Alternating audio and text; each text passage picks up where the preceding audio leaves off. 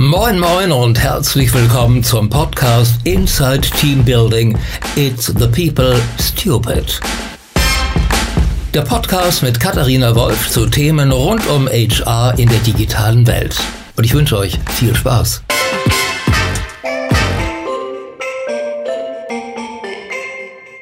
Hallo und herzlich willkommen zu einer neuen Ausgabe von Inside Team Building. Ich darf heute in Düsseldorf sitzen, mal ganz woanders, bei einem ganz tollen Unternehmen äh, und zwar bei Henkel und mit einer ganz tollen Frau und zwar Salima Duven. Liebe Salima, vielen Dank, dass du dir die Zeit nimmst und ich hier bei euch vorbei gucken darf. Danke dir, dass du vorbeigekommen bist und wir den tollen Talk machen können. Ich freue mich sehr drauf. Salima, du bist ähm, jetzt schon eine ganze Weile bei Henkel. Wir haben tatsächlich äh, gerade gesagt, fast elf Jahre, zehn ja. Jahre, zehn Monate. Das ist äh, fast eine Karriere, die man gar nicht mehr kennt. Also ja, in Corporates, wenn dann noch eher. Ähm, erzähl mal ein bisschen, du hast ja ähm, äh, irgendwie äh, eine bewegte Zeit auch in der, äh, in der ganzen Periode erlebt. Ähm, wie kamst du zu Henkel und vielleicht so ein bisschen dein Werdegang dort und äh, auch wie hat sich der ausgeprägt? Ja, sehr gerne. Also zunächst mal ganz am Anfang, als ich zu Henkel gekommen bin, hätte ich jetzt ehrlich gesagt auch nicht gedacht, dass ich jetzt irgendwie zehn Jahre bleibe. Also nicht, weil das Unternehmen nicht irgendwie spannend und toll ist, sondern weil ich damals, ne, das war so der erste Job, der erste richtige Job nach der Promotion. Und ich dachte, ja, guckst du dir einfach das mal zwei Jahre, drei Jahre an und dann machst du bestimmt wieder was anderes. Aber ja, wie das Leben einen so lehrt, ähm, ist es dann halt ganz anders gekommen.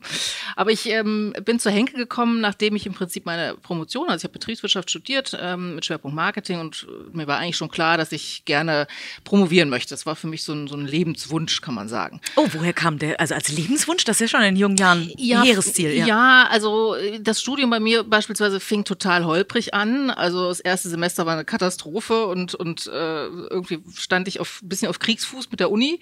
Das fand ich jetzt nicht, also ne, ich kam so aus dem, hatte gerade ein Praktikum gemacht und kam aus dem Praktischen und dann rein in diesen Uni-Alltag. Das war für mich erstmal Katastrophe. So bis ich mich da so eingefunden hatte und gemerkt hatte, wie das alles so läuft. Das dauerte ein bisschen ähm, und dann packte mich halt auch der Ehrgeiz, dass ich dann auch ne, alles gut machen wollte und dann dachte, okay, was ist eigentlich so der, ja, der akademische Grad, äh, der höchste, den man halt so erlangen kann. Und dann ne, war ich halt so bei der Promotion und dann dachte ich, ja, wenn ich das halt machen möchte, im Leben sozusagen, ähm, dann direkt nach nach dem Uni-Abschluss. Also ich hätte mir jetzt nicht vorstellen können, erst zu arbeiten und dann irgendwie wieder raus und dann irgendwie promovieren. So, und dann war für mich klar, okay, dann hängst du das halt nach, der, äh, nach dem Studium dran. So. Und ähm, das habe ich dann in äh, Kaiserslautern zusammen mit einem Unternehmen gemacht. Das war für mich halt auch wieder, Praxisbezug war ganz wichtig für mich, jetzt nicht nur an der Uni das theoretisch machen zu müssen sozusagen. Hatte auch einen tollen Doktorvater in Siegen und ähm, war dann drei Jahre bei einem großen Mittelständler, bei Kuiper Recaro, die sich mit dem Thema äh, Branding im B2B-Bereich beschäftigt haben. Mhm. Und das war im Prinzip auch das Thema, über das ich promovieren wollte. Also das war eigentlich eine schöne Kombination, dass ich das Unternehmen gefunden hatte, ähm, die sich mit dem Thema beschäftigen und ich die Möglichkeit hatte, das halt wissenschaftlich sozusagen zu begleiten, aber mit einem sehr starken Praxisbezug, ähm, weil die eben dieses Projekt Marke aufbauen im B2B-Bereich hatten und da sowieso Verstärkung brauchten. Und das ging dann im Prinzip drei Jahre, ja, drei Jahre. Und danach stand für mich fest, okay, großer Mittelstand ist schön, 6.500 Mitarbeiter, ne, also schon nicht gerade klein, international tätig.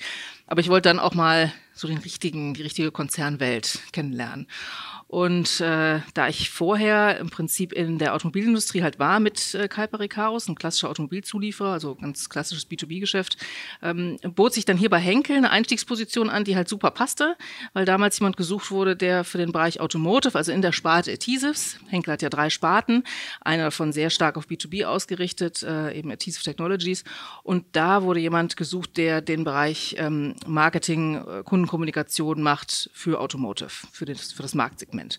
Und das passte natürlich dann irgendwie super. Und so bin ich dann zu Henkel gekommen und dachte so, ja, also ist ein Konzern, ist groß, ist international kann ich mir mal angucken, passt. So, und das und da kann man mehr machen als Automotive, weil das ist ja nicht das, wofür ihr bekannt seid eigentlich. Richtig, genau. Obwohl mich meine zehn Jahre, also die zehn Jahre, die ich jetzt bei Henkel bin, äh, da haben mich halt wirklich ja neun davon äh, eigentlich im Thesis-Bereich sozusagen gehalten. Ja, ja. Ich meine, es ist ein sehr großer Bereich, es ist wirklich sehr breit. Ähm, aber da waren dann eigentlich meine Stationen, äh, ja, relativ schnell bin ich dann in die Digitalschiene reingerutscht, muss ich auch aus heutiger Sicht sagen. Das war jetzt irgendwie nicht geplant. Ähm, aber es war damals halt so, dass ich, wie gesagt, diese Marketingkommunikation gemacht habe und dann ist einer meiner, ähm, ja, ich sag mal, Topmanager, mit denen ich viel zu tun hatte, der hat dann den Bereich gewechselt, der ist zu, zu den Konsumentenklebstoffen gegangen und dort hat sich dann ähm, ja, eine neue Stelle rausgebildet, die ganz neu geschaffen wurde 2010. Also Steinzeitalter digital, sage ich jetzt mal. Und die hieß dann damals New Media. Und dann kam er an und sagte, Frau Duven, wäre das nicht was für Sie? New Media. Ich so, ja, klingt, klingt erstmal ganz interessant. Ohne zu ähm, wissen, was es eigentlich ist, genau. genau. Wusste damals ja auch eigentlich keiner ja. so richtig, was ist es denn jetzt und was machen wir jetzt damit. Aber es war halt ganz spannend, dass, dass Henkel damals halt schon sah, okay, da tut sich was, jetzt gerade jetzt erstmal primär für den, für den Konsumentenklebstoffbereich, also Prit und Patex und äh, die Marken, die halt dazugehören. Und dann braucht man halt oder wollte man eben das personeller halt stärker äh, unterstützen. Und ja, dann dachte ich, ja gut, mal den Wechsel von B2B zu, zu B2C ähm, macht Sinn. Dann Marketing und dann digital. Digital wird wohl irgendwie zukünftig noch eine Rolle spielen. Macht auch Sinn. Check. Äh, ja, mache ich. So, und dann hatte ich ein wunderbar weißes Blatt Papier vor mir, weil halt im Prinzip keiner so richtig wusste, wo wollen wir jetzt hin mit dem Thema, was machen wir jetzt damit? Ähm, es gab keine Projektliste oder irgendwas und das sind so, ein, so die Situationen, die ich halt total spannend finde, ne? wo ich dann einfach... Fast wieder ein bisschen wie Corporate Startups so ungefähr, ne? So ja, ungefähr, ja, ja, genau. genau. Also wo man einfach überlegen kann, okay, wo, womit fängt man denn an?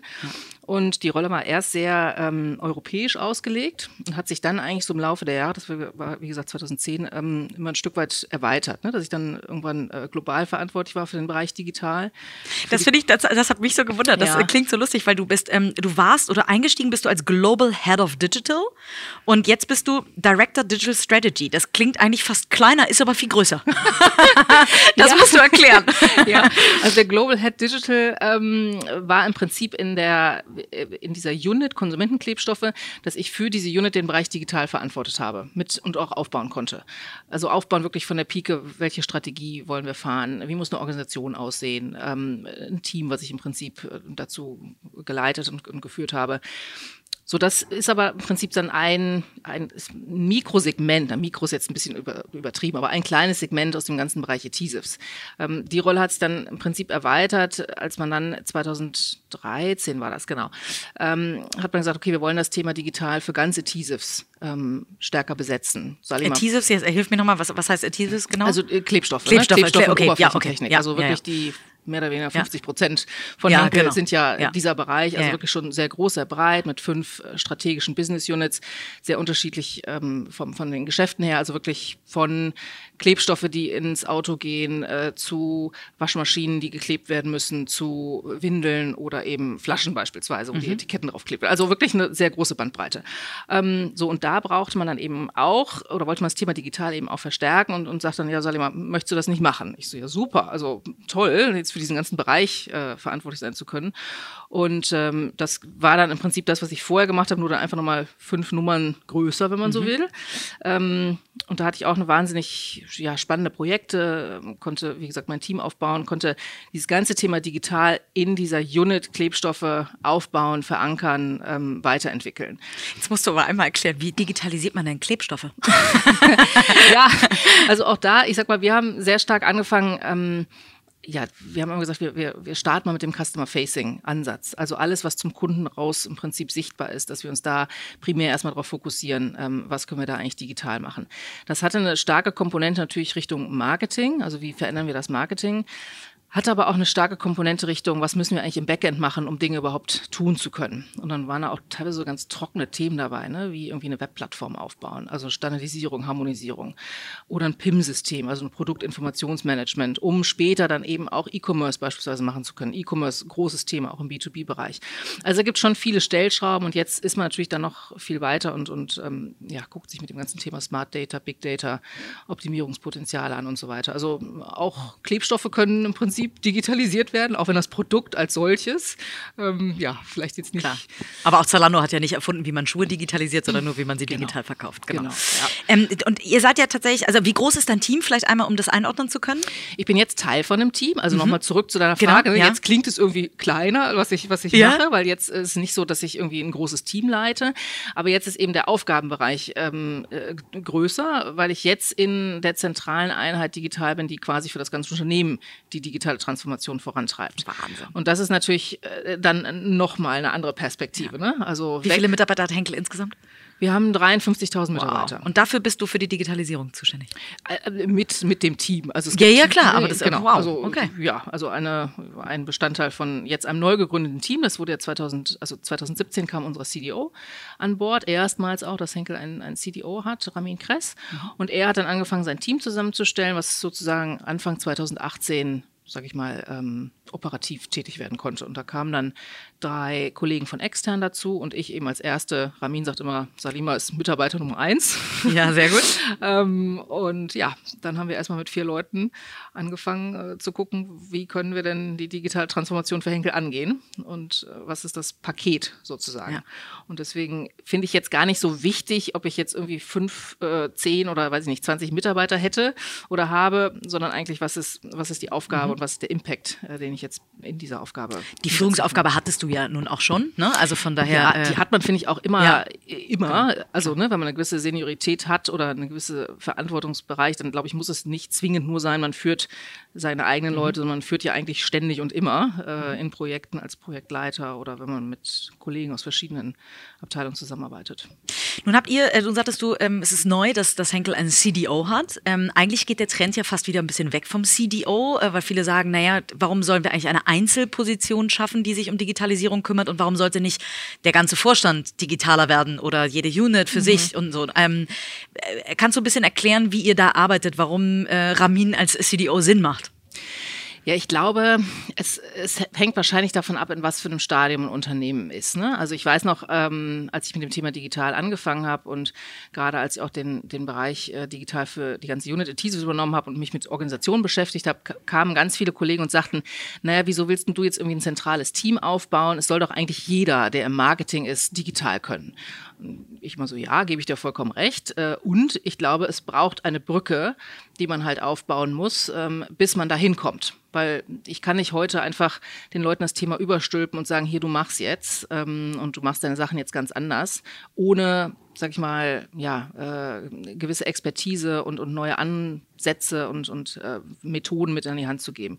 Und so denke ich, ist es jetzt bei, bei unserem zentralen Team auch und, und auch der Grund, warum man gesagt hat, man braucht jetzt einfach eine Leitfigur sozusagen, ähm, eine Führungsposition, die eben wirklich sehr auf sehr hoher Ebene, er berichtet ja direkt an unseren Vorstandsvorsitzenden, das Thema digital auf dieser Ebene auch platzieren und umsetzen kann, ganz anderen Zugang zu Netzwerken hat ähm, und, und einfach einen sehr breiten Erfahrungsschatz mitbringt, sodass diese Strahlkraft eben auch die 53.000 Mitarbeiter äh, dann eben auch erreichen kann. Sehr cool. Und wie stellt ihr sicher, dass ähm, ihr auch die Organisation dann enabled, wenn du sagst Brückenbauer? Ähm, ähm, die Brücke hat ja auch ein, ein äh, hat ja zwei Seiten, sage ich mal, der Vorstandsvorsitzende, sage ich mal, oder der Vorstand und auf der anderen Seite die, die 53.000 Mitarbeiter. Ähm, wie tragt ihr die Digitalisierung in die Organisation rein? Das findet eigentlich auf verschiedenen Ebenen statt. Also wir haben ja zum einen ähm, jetzt auch vor einem Jahr, der erste Geburtstag ist sozusagen gerade passiert, ähm, Henkel X ins Leben gerufen. Genau, was ist das? Genau. Henkel X als die Plattform, als eine ja, offene Innovationsplattform, die das Thema digitale Transformation beschleunigen soll äh, bei Henkel. Und im Prinzip geht es bei Henkel X darum, dass wir sagen, okay, es braucht ein Dach, unter dem die, sag ich mal, Kerninitiativen der Transformation auch Namen haben und auch sichtbar sind, dass jeder weiß, okay, Henkel X steht für. Und Henkel X steht für drei äh, Säulen sozusagen, ähm, die heißen Experience, Ecosystem und ähm, äh, Experimentation. Das heißt, die ähm, Experience als, als Säule steht ganz eng dafür, dass die Mitarbeiter im Prinzip auch das, was wir machen, erfahren können. Also alles, was äh, wir beispielsweise hier ein Programm ins Leben gerufen haben, wo Mitarbeiter teilnehmen können, ähm, was Mitarbeiter sehr nahbar auch erfahren, läuft unter Experience. Das ist beispielsweise eine Format äh, oder es sind Formate, äh, wo wir Startups hier ins Unternehmen bringen. Dann mhm. kommen die Mitarbeiter dazu, ähm, können sich mit den Startups austauschen, können mit den Startups Projekte starten. Oder wir haben ein anderes Format, ähm, das heißt Digital Briefings. Da spricht äh, ein externer Experte mit äh, einem internen Experten über ein Thema, beispielsweise The Future of Retail. Und dann wird sich einfach ausgetauscht. Das ist wie so eine Art Think Tank Knowledge Session, wo die Mitarbeiter einfach zuhören können. Ähm, wir haben das Thema Upskilling, also digitales äh, Wissenserweiterung für die Mitarbeiter. Das sind alles so Dinge, die fallen unter die Säule Experience.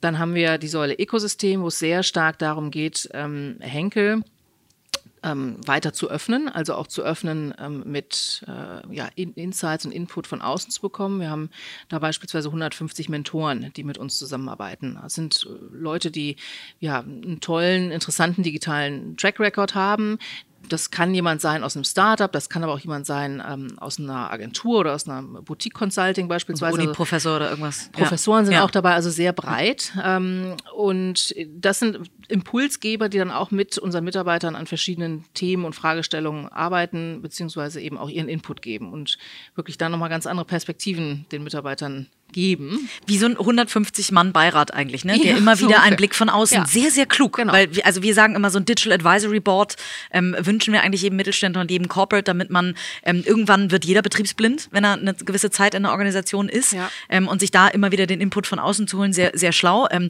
so ein Digital Advisory Board man hat meistens so drei bis sechs Leute. Wie schlau, sich gleich 150 da, äh, dazu zu holen. ja, also ich meine, das ist äh, wirklich ein spannendes Thema. Wir hatten letztes Jahr unseren äh, ersten Mentorship Day, wo dann eben 50 von den Mentoren zusammenkamen und 80 von unseren Mitarbeitern und die haben sich dann in verschiedenen Sessions im Prinzip einen Tag lang ausgetauscht. Und da kamen dann schon, glaube ich, für unsere Kollegen auch kontroverse Perspektiven auf, ne? wo die Mentoren dann gesagt haben, naja, überleg doch mal, mach's doch mal so und so und hast du das und das schon dir einmal angeguckt. Und ähm, das Feedback war wirklich, war wirklich positiv und ähm, das ist dann natürlich das, wo wir sagen, ja, genau das möchten wir eben erreichen mit dieser Säule Ökosystem, dass wir eben, wie gesagt, Henkel ähm, weiter öffnen, dass wir uns mehr Input von außen holen, ähm, dass wir nicht immer nur versuchen, die Dinge irgendwie alleine zu regeln und zu lösen und ähm, da einfach die Kombination auch mit unseren Peers beispielsweise, also mit anderen Firmen, ähm, ja, Dinge mehr ins äh, Zusammen entwickeln. Mhm. Dass wir denken, da sind wir einfach dann auch schneller. Die dritte Säule ist Thema Experimentation. Da geht es bei Henkel X sehr stark um wirklich Ausprobieren. Also Ausprobieren von, von Ideen, Umsetzen von Ideen, ähm, Da dann auch richtig agil in MVP-Stadium und so weiter, also schnelles Testen? Schnelles Testen. Okay. Also das ist äh, etwas, was wir, was wir sehr stark in den Fokus setzen, dass wir sagen, wir haben eine Idee, wir wissen noch nicht, ob sie funktioniert. Ähm, lass uns einfach gucken, dass wir wirklich relativ schnell einen Piloten aufsetzen, einen MVP bauen sozusagen, um, um dann eben ja, entscheiden zu können, machen wir es weiter oder machen wir es nicht weiter. Das ist auch eine, ich würde mal sagen, eine Trendwende ist jetzt vielleicht ein bisschen zu viel gesagt, aber wir, wir sind ja ein sehr, ich sag mal, naturwissenschaftliches, sehr research-getriebenes Unternehmen und natürlich viele Dinge einfach auch mit einer gewissen Dauer und, und äh, einer großen Gründlichkeit gemacht werden. Das ist erstmal konträr zu diesem okay, wir probieren jetzt mal schnell was aus, wir bauen jetzt mal schnell was, das ist noch nicht perfekt, aber wir launchen es trotzdem. Und, und das auch so zusammenzubringen, ähm, ist natürlich auch ganz spannend. Aber das ähm, ist gerade in dieser, in dieser Säule Experimentation halt äh, ganz spannend. Ja. Cool. Das klingt alles nach einer extremen Success Story und ich kann äh, als Headhunter nur sagen, also bei euch ist es fast unmöglich, jemanden rauszuholen. Zumindest aus der Digitalsparte. Das ist ähm, äh, ein großes Kompliment ähm, äh, an, an die Mitarbeiter und ich glaube auch an die Führungskräfte, die, ähm, äh, die ihr das möglich macht, dass man Lust hat, hier zu arbeiten im Digitalbereich. Aber so ein Corporate hat ja auch Menschen wahrscheinlich, die auf so einem Weg äh, oder so einen Weg argwöhnisch, sag ich mal, begleiten oder, oder vielleicht auch Angst haben, aus was für äh, Dingen getrieben auch immer. Ähm, auf was für Herausforderungen seid ihr gestoßen und stoßt ihr vielleicht auch immer noch? Ja, die, also die, ich glaube, die Herausforderung hat jedes Unternehmen, was sich mit dem Thema Transformation beschäftigt, ähm, dass es sich am Anfang anfühlt, und das ist teilweise auch immer noch so, als beißt man einfach erstmal auf Granit, ne, wenn man in dem Thema Transformation steckt.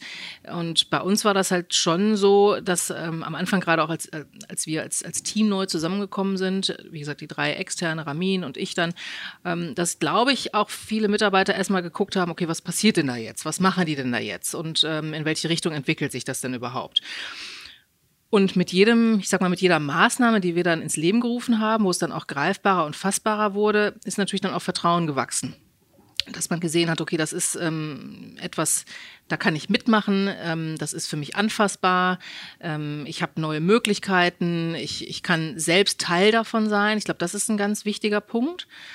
Ob man alle 53.000 damit am Ende erreichen wird und alle irgendwie äh, stramm hinter der Digitalisierung stehen, würde ich einfach mal rein statistisch schon mal irgendwie ein großes Fragezeichen dran machen. Muss das so sein, um erfolgreich zu sein? Glaube ich auch nicht. Also ich glaube, es ist okay, wenn, wenn manche ähm, ja einfach eine andere Haltung und eine andere, äh, andere Meinung haben. Ähm, am Ende, denke ich mal, wird das Unternehmen wird sich weiter digitalisieren und wird weiter vorangehen. Und ja, ich kann eben dann als Mitarbeiter die Entscheidung treffen, bin ich dabei und unterstütze ich das. Und äh, ich hoffe mal, dass da möglichst viele dann Ja zu sagen. Mhm. Ihr habt euch aber wahrscheinlich äh, bei der Digitalisierung jetzt nicht nur das Ziel gesetzt, ähm, also man digitalisiert ja nicht des Digitalisierens wegen, mhm. sondern weil ihr zukunftsfähig aufgestellt sein wollt. Äh, mit was für einem Ziel seid ihr daran gegangen? Ähm, das Thema Digitalisierung. Ich meine, der eine sagt irgendwie, wir wollen damit äh, relevante Umsatzanteile machen, der nächste sagt, wir wollen irgendwie ähm, ne, ganz viele Unternehmen, ein Hermes oder so sagt, wir können demnächst nicht mehr Logistik machen, sondern müssen Tech-Company werden. Mhm. Das heißt, was ist so das große, das Big Picture mhm. dahinter, hinter dem Thema Digitalisierung? Also in unserer Strategie ist das Thema Digitalisierung ja im Prinzip ähm, in, äh, wieder in drei Bereiche geteilt, zu sagen, okay, wir wollen einmal ähm, das digitale Business vorantreiben. Also da geht man dann wirklich sehr stark in, was ist eigentlich die Zukunft von äh, einem Beauty Care und von einem Laundry and Home Care und auch von einem Adhesives? Also wie verändern sich da eigentlich Geschäftsmodelle? Wie verändern sich auch Produkte? Ähm, Services beispielsweise darauf wirklich ein Augenmerk legen, ähm, dann aber natürlich auch gucken, was bedeutet das für, für die Organisation als solches. Das läuft bei uns unter E-Transform the Organization. Ähm, und dann als drittes das klassisch das Thema Industrie 4.0. Also was bedeutet das eigentlich für unsere zahlreichen äh, Produktionsstätte und für die ganze Logistik? Und an den drei Stellschrauben eben das Thema Digitalisierung festmachen und hier eben zu, zu gucken, wie können wir da eben auch weiterhin ja den den Wegbereiter, ähm, der, der Vorreiter auch sein, weil wir natürlich ähm, in vielen Märkten schon eine herausragende Stellung haben und, und da auch gerade wieder mit Thesis Bereich als Weltmarktführer hat man natürlich einen ganz, andere, ganz anderen Hebel, ähm, Dinge dann auch einfach neu anzugehen. Und das, glaube ich, ist das, äh, ist das Wesentliche für uns.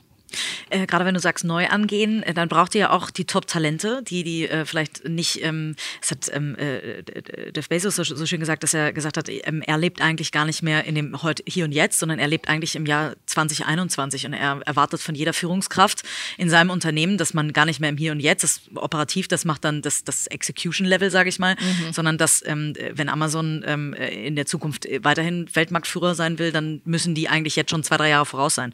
Ähm, solche Leute sich reinzuholen, ist ja auch nicht easy, auch wenn man äh, eine tolle Digitalisierungsstrategie aufgelegt hat und auf, gut, auf einem guten Weg ist. Worauf achtet ihr denn darauf, wenn ihr Leute reinholt? Also holt ihr die Zukunftsdenker oder holt ihr die guten Executor? Oder ähm, also wenn du mal so für dein Team oder auch für das Team, was ihr jetzt in dem Bereich Digitalisierung baut, worauf mhm. achtet ihr? Mhm. Ja, ist eine sehr gute Frage. Also ich denke, dass es für uns jetzt gerade bei uns im, im CDO-Team halt sehr stark darauf ankommt, ähm, was für eine Expertise bringt jetzt jemand im speziellen Bereich mit. Also es, wir bekommen wahnsinnig viele Anfragen, dass Leute sagen, Mensch, ne, was ihr macht, das klingt alles so toll und kann ich da nicht mitmachen? Und da freuen wir uns über jede einzelne Anfrage drüber und dann gucken wir natürlich, okay, was brauchen wir denn jetzt wirklich und wo bringt jemand auch entsprechende Erfahrung, dann auch einen gewissen Weitblick mit. Also beispielsweise ähm, ist dieses Jahr für uns das Thema Innovation und äh, digitale Innovation äh, wahnsinnig wahnsinnig wichtig, dass wir eben da einen Schwerpunkt setzen und sagen, letztes Jahr haben wir, sage ich mal, das Programm Henkel X aufgebaut, mit verschiedenen Formaten gestartet. Jetzt geht es wirklich sehr stark darum, äh, nochmal das Thema ja, Bild, also wirklich äh, MVPs zu bauen, äh, innovative Produkte und Services zu bauen, nach vorne zu bringen. Das heißt, dann brauchen wir in dem Bereich Unterstützung und, und jemanden, der eben da schon durchaus auch ähm, ein, ein vorwärtsgerichteter Denker ist, absolut. Ne? Der, also jemand, der den Horizont natürlich jetzt nicht nur für das nächste halbe Jahr sieht, aber auch jemand, der ein Stück weit einfach Erfahrung in dem Bereich schon mitbringt und auch weiß, das glaube ich auch nochmal ganz wichtig, wie man sich in so einem Corporate-Umfeld, ohne jetzt der klassische Corporate Manager zu sein, eben bewegt.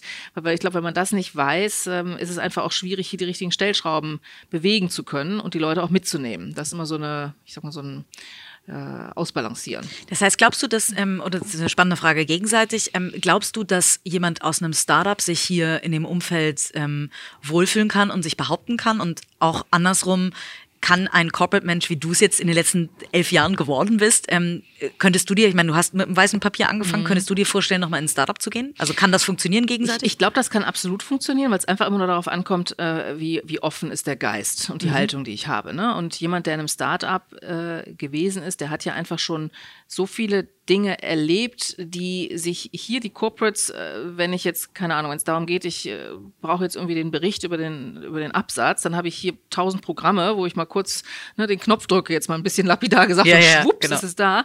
Und in einem Startup habe ich das alles äh, nicht so einfach verfügbar. Ich glaube, ich brauche aber einfach im Prinzip die, ja, das Verständnis, dass einfach in großen Organisationen alles ein bisschen komplexer und, und schon, ja, einfach. Manchmal auch langsamer. Manchmal läuft, ja. auch langsamer ist. Und wenn ich das halt aushalten kann, dann kann ich ja die Stärken, die ich vom Startup mitbringe, hier wunderbar einbringen. Mhm. Ist ja eigentlich äh, toll, wenn man diese Herausforderungen liebt. Und umgekehrt glaube ich halt auch, dass jemand, der, ähm, auch wenn er jetzt vielleicht schon zehn Jahre in einem Corporate ist, äh, sich sehr gut, wenn er unternehmerisch denken kann, dann äh, eben auch in die Situation vom Startup hineinversetzen kann. Also ich glaube, das kann sich, kann sich super befruchten.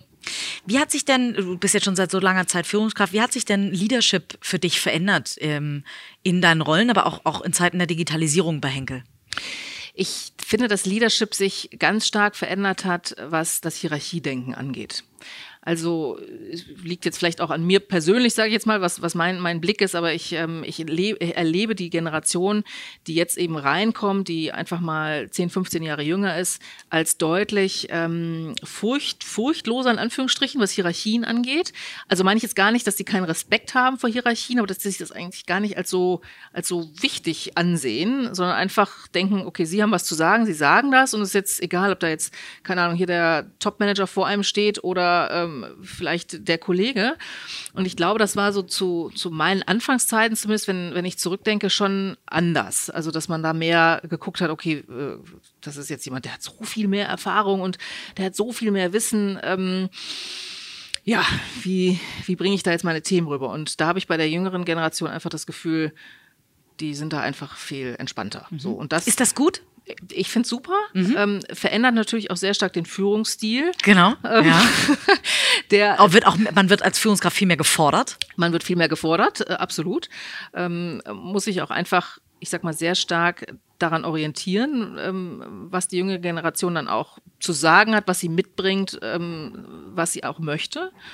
Und ich glaube, das hat das Thema Führung in den letzten Jahren wahrscheinlich gestärkt oder beschleunigt auch durch die, durch die Digitalisierung, weil einfach der Meinungsaustausch viel offener ist, weil soziale Netzwerke dann das alltägliche Brot mittlerweile sind. Also ich glaube, da hat sich einfach viel verändert. Transparenz ist halt viel größer geworden. Und ähm, ja, das ist schon sehr spannend zu sehen. Wenn du Transparenz hast, viele haben ja ähm, als, als Core Value, als, als Unternehmenswert das Thema Transparenz, deswegen komme ich gerade drauf. Ähm, habt ihr euch Unternehmenswerte, ähm, habt ihr klare Unternehmenswerte oder so ein Leitbild oder so und rekrutet ihr auch danach? Mhm. Also Henkel hat sehr klare Werte, wenn es darum geht beispielsweise, dass wir ähm, ein Familienunternehmen sind, dass Kunden für uns im Vordergrund stehen, dass Mitarbeiter natürlich eine wichtige Rolle spielen, dass Sustainability, also Nachhaltigkeit für uns eine wichtige Rolle spielt. Das sind alles Werte, die äh, Henkel sehr stark lebt und nach denen natürlich auch das Recruitment ausgerichtet ist. Also mhm. jemand, der in einem Familienunternehmen anfangen möchte und gar kein Verständnis davon hat, was das denn bedeutet. Und bei uns ist das eben auch sehr stark darauf ausgerichtet, dass man die, die Verantwortung, die man als Mitarbeiter, auch wenn einem jetzt nicht die ganze Firma gehört, aber dass man äh, die Firma eben auch so repräsentiert und sich, und sich so verhält, als wäre es das eigene Unternehmen und dementsprechend auch Verantwortung übernimmt. Das ist beispielsweise ein großer Anteil, ein großer Wert, ähm, den wir ja, mhm. auch beim Recruitment natürlich ähm, äh, sehen. Genau, und das kann man ja jetzt ganz viel erzählen und ähm, so, so wie Werte kann man toll an die Wand hängen. Mhm. Äh, das muss ja irgendwie gelebt werden. Wie stellt ihr denn sicher, dass, wenn ihr das jetzt erzählt und bei uns musst du, wenn du zu uns kommen willst, auch Verantwortung übernehmen wollen und so, wie, stellst, wie stellt ihr denn sicher, also beschreibt mal so einen Bewerbungsprozess quasi, was macht ihr, um das rauszufinden?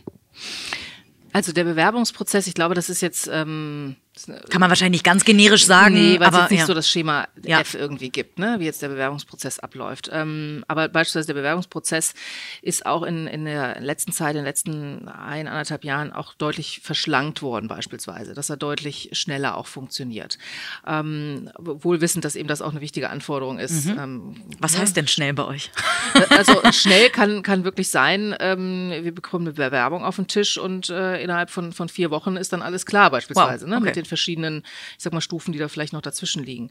Ähm, und ja, das ist schon ein wesentlicher Punkt, aber im Prinzip geht es einfach darum, den Menschen auch kennenzulernen, der, der zu uns kommen möchte, zu verstehen, was, was motiviert jemanden, ähm, wie tickt jemand und da sind einfach dann Gespräche eine, eine wichtige, ähm, ein wichtiges Auswahlkriterium oder ein wichtiger Teil vom Prozess. Durchaus auch mit verschiedenen Personen. Also es ist dann nicht nur eine Person, die vielleicht äh, ein Interview sozusagen führt, ähm, wir gucken jetzt auch, wie wir das Thema ähm, Digital Skills in, in den Recruitment-Prozess noch mit, besser mit einbringen können, um einfach schon mal zu gucken, okay, wo steht jemand? Hängt natürlich immer von der, von der Position ab. Aber wenn ich jetzt äh, jemanden rekrutiere, der vielleicht nicht unbedingt im digitalen Umfeld tätig ist, soll er trotzdem ein digitales Basiswissen idealerweise schon haben. Dann gucken wir eben auch, wie, man, wie kann man das mit in den, in den Prozess einbauen. Das ist ja sowieso die Frage, kann man überhaupt noch jemanden einstellen, ähm, guten Gewissens, der kein, keine digitale Vorbildung hat oder zumindest irgendwie Digital Native und Heavy User ist. Genau, also bei uns gibt es gibt im Prinzip bei dem Thema Digital Upskilling zwei Komponenten, wo wir einmal sagen, es gibt ein, sozusagen ein Base-Fit und das ist das digitale Allgemeinwissen, wo wir sagen, das sollte eigentlich jeder im Unternehmen haben. Und da geht es jetzt ja, um allgemeine digitale Begriffe. Wir haben über MVP eben gesprochen, ja. dass man weiß, was ist denn das eigentlich ja. oder was versteht man unter Industrie 4.0. Also Dinge, die man auch im Alltäglichen, glaube ich, wenn man die Zeitung einfach liest, dass man da halt weiß, man, man versteht, was da drin steht und man kann das auch einordnen, was bedeutet das jetzt im Unternehmenskontext. Und das ist beispielsweise was, äh, da sollte man natürlich dann darauf achten, wenn man jetzt neue Leute einstellt, dass dieses Allgemeinwissen einfach da ist, oder dass man zumindest weiß, auf welchem, auf welchem Level ist es dann vorhanden. Mhm. Deine Karriere sieht so aus, als hättest du sehr viele Dinge richtig gemacht. Ähm, was, was hast du denn mal falsch gemacht? Erinnerst du dich an Situationen, wo du sagst, ähm, also man lernt ja aus jedem Fehler, deswegen bereuen, ne?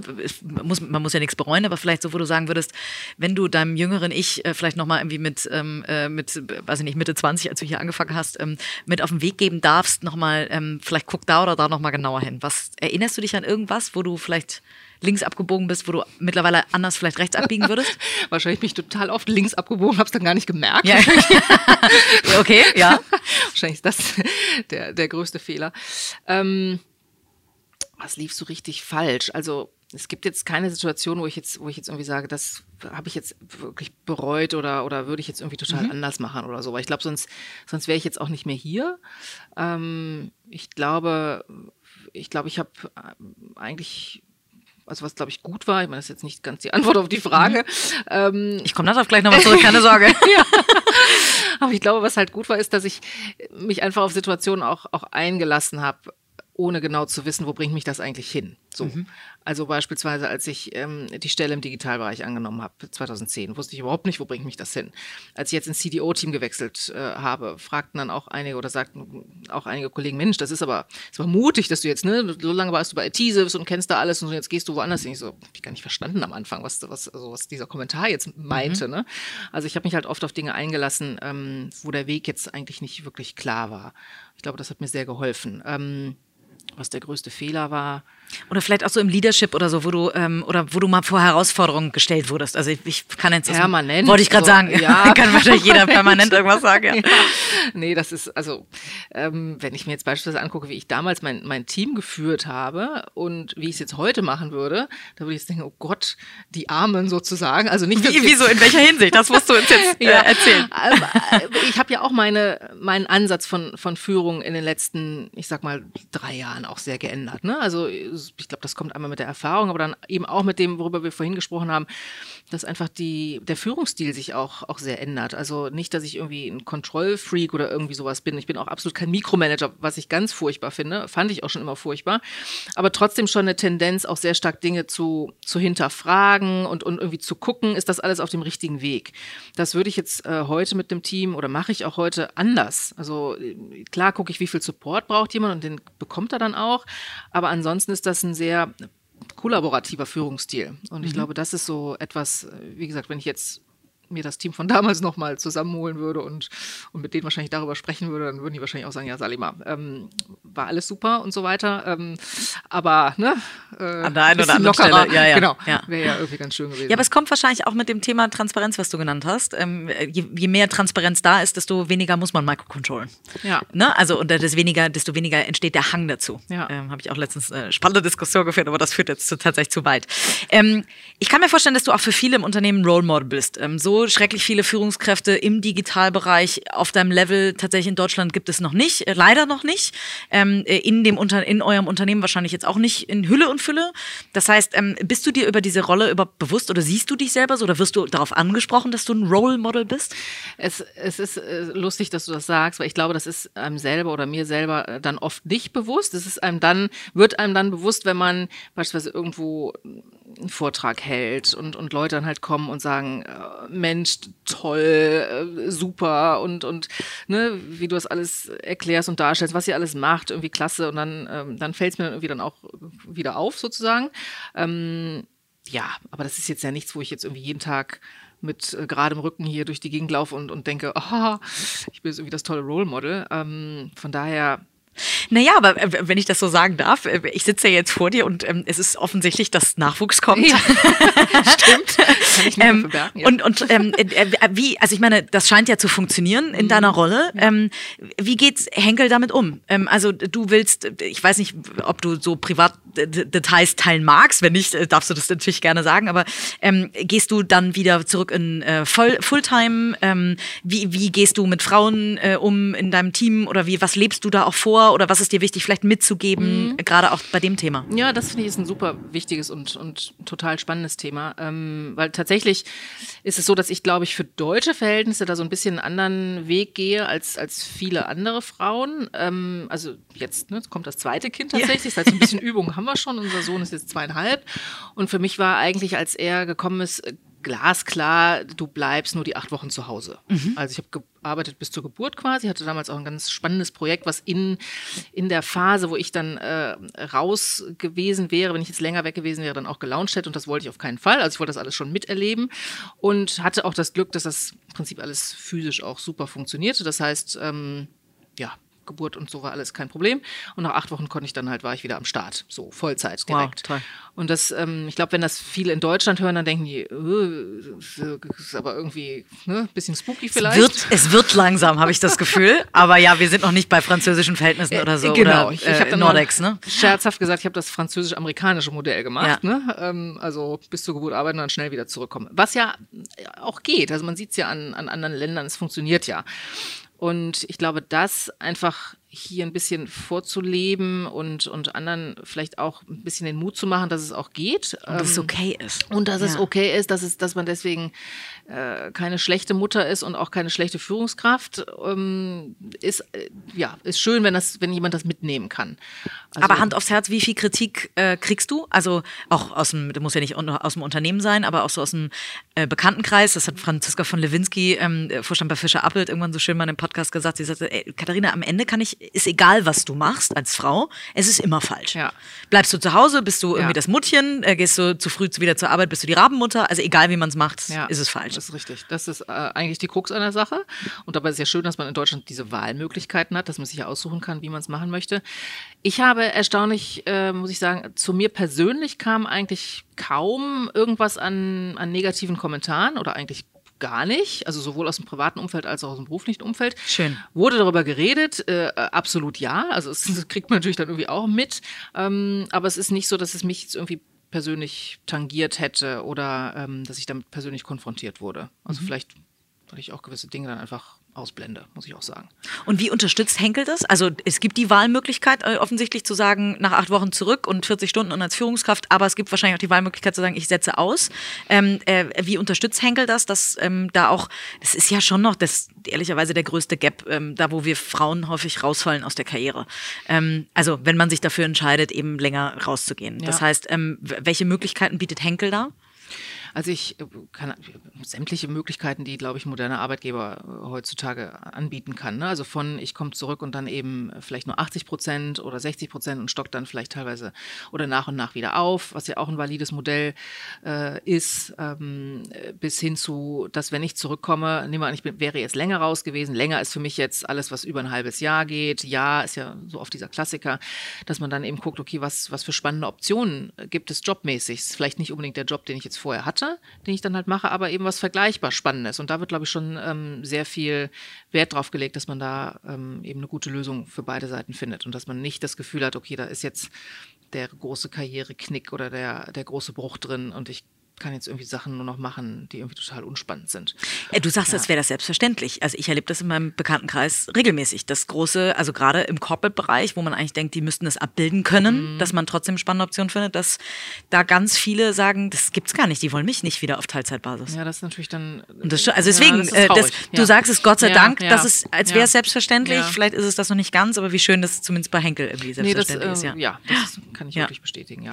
Was glaubst du jetzt? In den letzten zehn Jahren hat sich schon so viel verändert verändert. Das Leadership-Thema hat sich verändert. Ähm, wenn du mal so guckst, irgendwie, ähm, weiß ich mal, 20, 25 Jahre ähm, äh, upfront, hätte ich jetzt fast gesagt. Ähm, Was glaubst du, was hat sich dann alles noch verändert? Äh, machst du so, guckst du so, denkst du so in die Zukunft? Ähm, überlegst du, was äh, fahren wir dann alle, meine Jugend, ähm, zurück in die Zukunft auf Hoverboards äh, durch die Gegend? Fände ich auch toll. die kommen ja so ganz langsam, aber ähm, hast du so eine Vision äh, oder machst du so Pläne für die nächsten 15, 15 Jahre oder so? Für mich persönlich Nee, ganz ehrlich nicht. Also ähm, auch diese Frage, die ja oft in, in Interviews gestellt wird oder die ähm, Wo sehen Sie sich selbst in fünf Jahren? Ja, oh Gott. Wo ich mal denke, äh, sorry, die Frage ja. ist irgendwie total obsolet, weil weiß ich, was in fünf Jahren ist. Also ich wusste 2010 nicht, was ich 2015 irgendwie mache oder 2005, was ich 2010 mache. Ähm, da hat sich auch so viel einfach in der Zeit verändert, dass ich jetzt überhaupt nicht das benennen könnte. Ne? Was mache ich jetzt in fünf Jahren? Was ich ganz genau benennen kann, ist, dass ich in fünf Jahren ähm, herausfordernde Themen machen möchte. Ich möchte an Dingen mitarbeiten können, die die eine Bedeutung haben. Ich möchte Dinge bewegen können. Ähm, ich möchte Neues ausprobieren. Also auf dem Status quo irgendwie stehen bleiben, ist für mich persönlich jetzt, sag ich mal, das Unattraktivste, was es irgendwie gibt. Weil dafür ist einfach die Zeit, die wir alle irgendwie haben und, und auch, äh, also die Zeit zu kurz und vor allen Dingen auch die Zeit, die wir mit dem Thema Arbeiten verbringen, eben auch zu, zu groß. Ähm, so, und deswegen ist das für mich, spielt das eine Rolle. Was es dann im Detail ist, ja, vielleicht was ganz anderes. Vielleicht ist das Thema Digitalisierung auch irgendwann einfach mal sozusagen durch oder es eben braucht nicht mehr die, die Experten, die es jetzt eben zurzeit noch braucht in, in vielen Stellen. Und dann kommt einfach was anderes Spannendes. Aber da bin ich ziemlich äh, entspannt, muss ich sagen. Das Thema Digitalisierung kann natürlich irgendwann tatsächlich durch sein, aber selbst die Digital Pure Player wie ein Home24 oder ein Zalando oder so haben ja auch, sind permanent in der Transformation ja. und im Change. Ja. Ähm, von daher das ähm, Thema Digital und, und Change äh, muss nicht immer, äh, glaube ich, zusammen zusammenhängen. Ja. Was würdest du denn machen, wenn du nicht bei Henkel wärst? Wenn du mal so grüne, grüne Wiese, ich lege jetzt ein weißes Blatt hin, so ja, wie am Anfang schön. der Digitalisierung. Äh, ähm, wir haben alle verstanden, du willst bei Henkel bleiben, aber mal so ins, ins Blaue gesprochen. Gibt es irgendwas, wo du sagst, so ganz Verrücktes, irgendwie, weiß ich nicht, du würdest, äh, weiß ich nicht, Sängerin werden oder du würdest irgendwas, äh, irgendein Hobby zum Beruf machen oder du würdest irgendwas, ähm, ja, vollkommen anderes. Gibt es irgendwas? Was vollkommen anderes. Also, ähm, oder halt Startup oder was auch immer. Ja, also so was Eigenes zu machen, äh, ne, ist, äh, ist schon, finde ich, höchst attraktiv. Also so als, ähm, sag mal, das ist das eigene, was du im Prinzip auch groß machen kannst, was du, was du schaffen kannst, also seine eigene Unternehmensidee im Prinzip ins, ins Leben äh, rufen bzw. umsetzen, äh, finde ich, ist, ist wahnsinnig spannend. Ähm, was ich auch ganz, das wäre jetzt kein Job für mich, aber äh, was ich jetzt im Laufe der Zeit, gerade auch so in den letzten zwei Jahren hier halt viel gemacht habe, ist beispielsweise Veranstaltungen zu moderieren, ähm, wo ich so ein ganz anderes ähm, Talent ist jetzt vielleicht zu viel gesagt, aber einfach so eine, wo ich merke, es macht mir Spaß. Cool. Ähm, und, und das ist natürlich, äh, ja, könnte ich mir irgendwie auch als, als ganz spannend einfach vorstellen. Ja. Aber toll, dass dein äh, Job so viele Facetten hat, ja, dass, hat, du, das, äh, dass du vielleicht gar nicht dran denken musst, was anderes zu machen. Ja, toll. Salima, wir sind tatsächlich schon ähm, am, Ende der, äh, am Ende der Zeit. Ähm, aber eine Frage stelle ich all meinen äh, Podcast-Gästen und zwar, was ist dein, was glaubst du, was ist dein Erfolgsgeheimnis? Also stehen dahinter besondere Charaktereigenschaften, ähm, äh, besondere, äh, weiß ich nicht, Lebensweisheiten, nach denen du lebst, einem eigenen Wertesystem oder so, was dich erfolgreich macht? Wenn jetzt junge mhm. äh, Zuhörerinnen, die gerade, ähm, du hast gesagt, aus dem Studium rauskommen, vielleicht gerade ihre Promotion schreiben ja. und danach vielleicht zu Henkel wollen. Weiter dranbleiben auf jeden Fall. Genau. Ja, nee, ich glaube, mein Erfolgsgeheimnis, das klingt so groß, ist, glaube ich, dass ich mich einfach nicht abhängig mache von, von Erfolg beispielsweise. Ähm, dass ich mich eigentlich von gar nichts abhängig machen möchte. Also sei es von, von einem Status, den eine Position mitbringt, ähm, sei es von sei es von, vom Geld, sei es von ähm, ja, einer Aura, die dich vielleicht umgibt, weil du irgendwie XY machst. Also ähm, dieses Thema abhängig sein von irgendwas und, und auch vom Erfolg, weil ich glaube, das ist das das ist das Schlechteste, was wahrscheinlich passieren kann, wenn man irgendwie ähm, einem Erfolgserlebnis nach dem nächsten so nachhaschert, sage ich jetzt mal. Ähm, ich glaube, dass ich das alles nicht habe oder haben möchte und mir sehr bewusst darüber bin, würde ich jetzt einfach mal als Erfolgsgeheimnis beschreiben. Vielleicht auch gepaart mit einer gewissen Gelassenheit. Ähm, ja, Wie schön, dass das jemand aus dem Corporate sagt, weil das würde man wahrscheinlich so vielen Corporate-Menschen unterstellen, dass sie eigentlich nur der Sicherheit wegen und weil man äh, und dass man ganz doll abhängig ist dann irgendwann und so. Deswegen schön, dass das geht. Henkel scheint ein toller äh, Laden zu sein. Also auf jeden Fall, glaube ich, haben jetzt ähm, viele, die zuhören, vielleicht nochmal Lust, sich äh, die Karriereseite anzugucken. Jetzt mache ich ein bisschen Werbung für euch. Sehr gut. und ähm, äh, ich habe ähm, ja vielen, vielen Dank für die Zeit, für die, für die Insights. Ähm, ich finde es ganz toll, was ihr hier macht. Ich werde es weiter begleiten und äh, wünsche euch das, ähm, äh, wünsche dir erstmal noch die äh, nächsten zehn spannenden spannenden Jahre. Ähm, aber jetzt erstmal eine ganz spannende äh, kleine Babyauszeit. Danke dir. Und ähm, ja, ich ähm, werde es weiter beobachten und, und wünsche euch nur das Beste. Vielen Sehr Dank schön. für das Gespräch. Danke dir. Hat Spaß gemacht.